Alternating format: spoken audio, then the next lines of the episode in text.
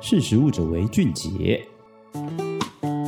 Hello，各位听众，大家好，欢迎收听《识时务者为俊杰》，我是艾伦。今天想跟大家聊聊关于健康的议题。英国的食品政策独立研究团队在二零二一年七月十五号的时候，发布一份检讨英国人民饮食情况的全英食品战略报告，其中指出，为了减少英国医疗体系日渐严重的负担啊。呼吁政府针对国民过量的糖和盐做出行动，建议对糖和盐的供应商加收税额，以促使这个食品加工业者或者餐饮业者对于这两个原料的使用量更加斟酌。然后增加这些税呢，也被也希望可以拿来用作低收入入家庭的健康食材使用。英国其实是一直是一个就是对于全就是国民健康蛮重视的一个国家哦。它其实从二零一八年就开始征了这个饮料糖税，大家应该都有听过。那时候大家不都吓到想说啊，那台湾人怎么爱喝饮料，那如果也课这种糖水，那不就糟了？他们就在二零一八年的时候，英国就开始课征的饮料糖税。二零二零年的时候也推动呢，就是限制所有频道在晚上九点之前不得刊登这个不健康食品的广告，也禁止不健康食品进行促销活动，然后也限制这些不健康食品在网络刊登广告，这等等的一系列政策。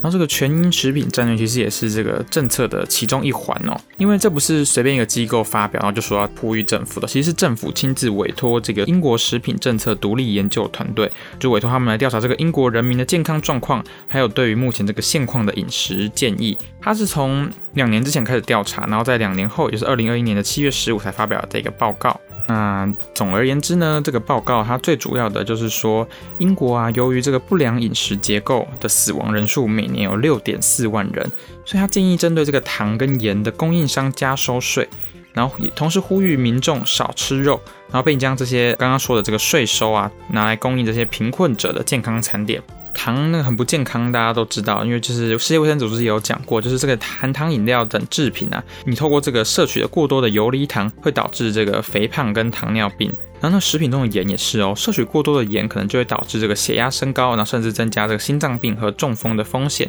它里面还特别讲到说，英国成年人每天摄取的盐量平均在十公克或以上，远远超过世界卫生组织建议的每日摄取量的六公克。那你可能会想说啊，就明明二零一八年就已经有开征这个饮料糖税了，那为什么还要再说要全面再加征糖税呢？因为其实就是那个时候的饮料糖税的效果很好，就确实有让一些饮料商啊开始转变这个配方，把糖的量放少一点。那如果从供应商就开始加征这个糖跟盐税的话，代表说如果你这个食品加工业者或者餐饮业者，你平常用了很多的糖跟盐，可能就会因此去修改你的这个配方或者使用量，让这个你的成本不会变得太高，然后就让。政府达到他要的目的，就是让大家少摄取这两种东西。然后这份报告其实还不只针对这个全民啊，还有特别指出说，在英国对于这些低收入户或是这些比较贫困的人啊，他们可能没有钱去买，可能真的比较健康的食物，反而就很常吃一些垃圾食物。所以他也呼吁说，征到的这些税额要拿来帮助这些低收入户家庭，然后让他们可以购买诶健康的食物来吃，然后让整体的健康状况更好。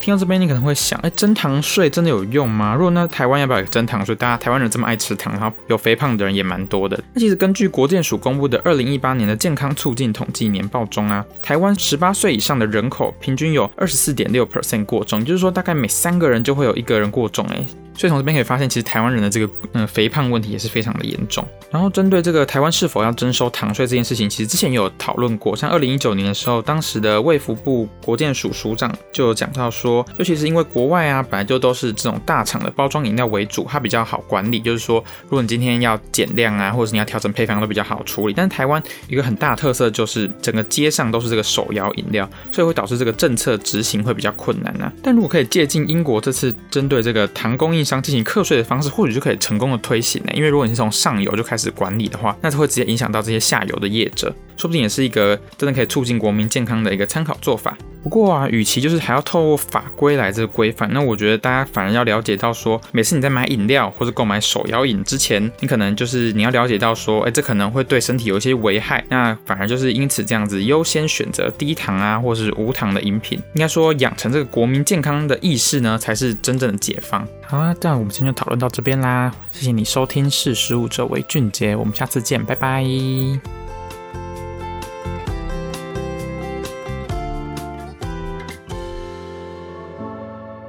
识时务者为俊杰。